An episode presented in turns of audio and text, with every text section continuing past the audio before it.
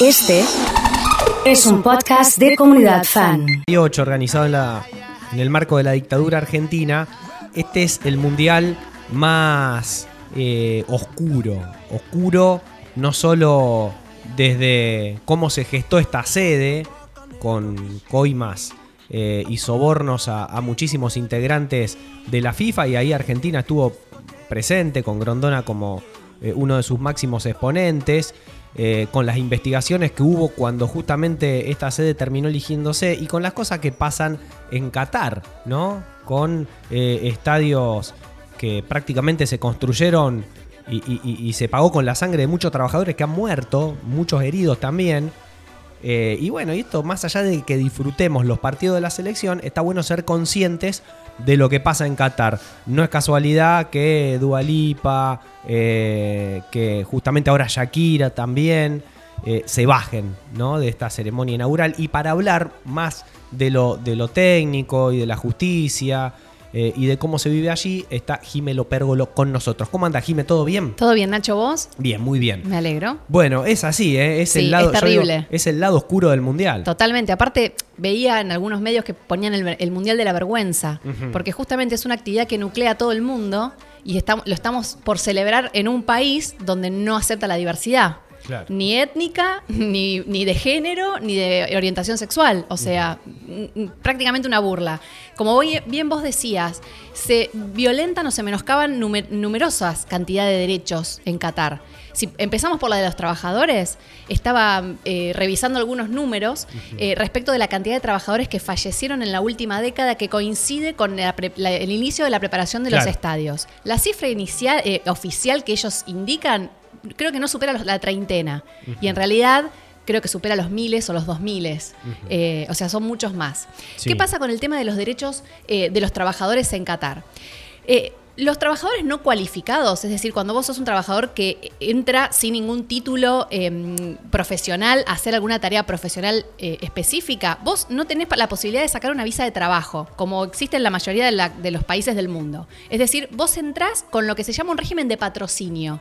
Es- alguien de Qatar dicen, ok, yo tomo a esta persona, la patrocino para que esté en Qatar, trabajando. Ahora llegás, te sacan el pasaporte, eh, te, en algunos casos hasta te confiscan lo que ganás mensualmente, directamente no, vos no sos dueño de tu propio dinero, Claro. trabajás de domingo a domingo, de enero a enero, en cantidad de horas terribles, y la persona que, bajo cuyo patrocinio vos estás decide tu situación legal en el país.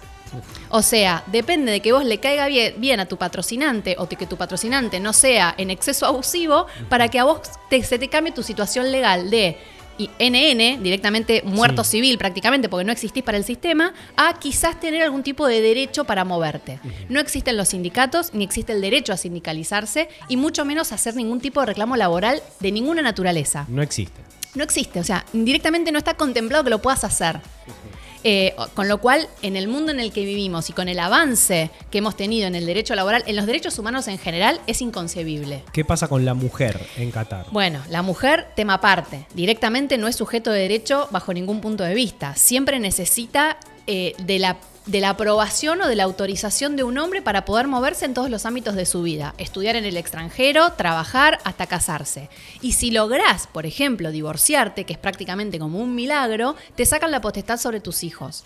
O sea, vos directamente no podés definir qué hacer o qué decisiones tomar sobre la vida de tus hijos desde el momento en que te divorcias. Queda en cabeza del hombre. Ahora, este punto está buenísimo porque hablamos internamente de un país que culturalmente puede tomar decisiones de, de cómo manejarse. Sí. El tema es cuando todo el mundo, por un evento cultural, social, deportivo, en este caso, que es el más importante del Sí. mundo entero, valga la, la aclaración, Sí. eh, tiene que reunirse en ese punto Sí. y vos llegás a jugar con las reglas de ellos. Tal cual. O, o aparece alguna figura internacional que más o menos medie y te ayude, por lo menos en algún caso. Leía, te voy a citar un caso puntual: un hombre que llegó a Qatar de fiesta, digamos, a- al mundial, fue a tomar una cerveza, salió y tenía ganas de orinar. Sí. Parece que lo hizo en un costadito, en una, una pared que daba al banco de Qatar, por lo que terminó seis meses presos Claro.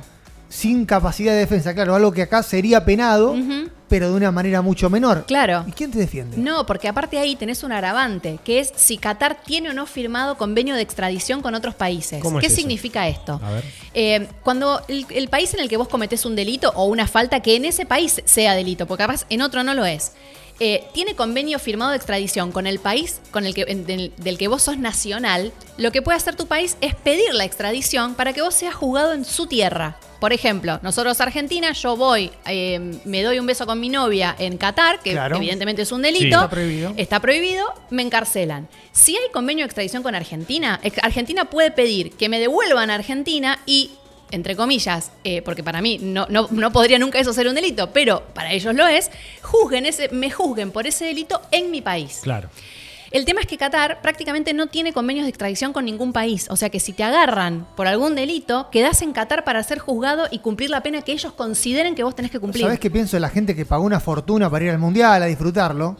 Que tenés que estar cuidándote en todo. Exacto. Si no podés gritar en la calle, no podés tomar alcohol en ciertos puntos, tenés que andar con un cuidado. Porque aparte ahí también tenemos que hablar de la, de la graduación de las penas. Porque Claro. podríamos hablar de que, che, te ponen unas multas altísimas por tirar el- la colilla de cigarrillo. Convengamos que está mal en todos lados, pero en algunos lo penan con más profundidad. Bueno, perfecto, qué sé yo. Te sale 500 euros la multa. Pero acá directamente vas en cana sin posibilidad de nada. Eh, sumado a que, es lo que decíamos, es el evento más importante del mundo. Va gente de todas las culturas. Entonces no es que vaya un inadaptado o no un inadaptado, es que viven de manera distinta en su país. Sí, Lo que para sí, ellos sí, es sí. normal, para unos es normal, para los otros no.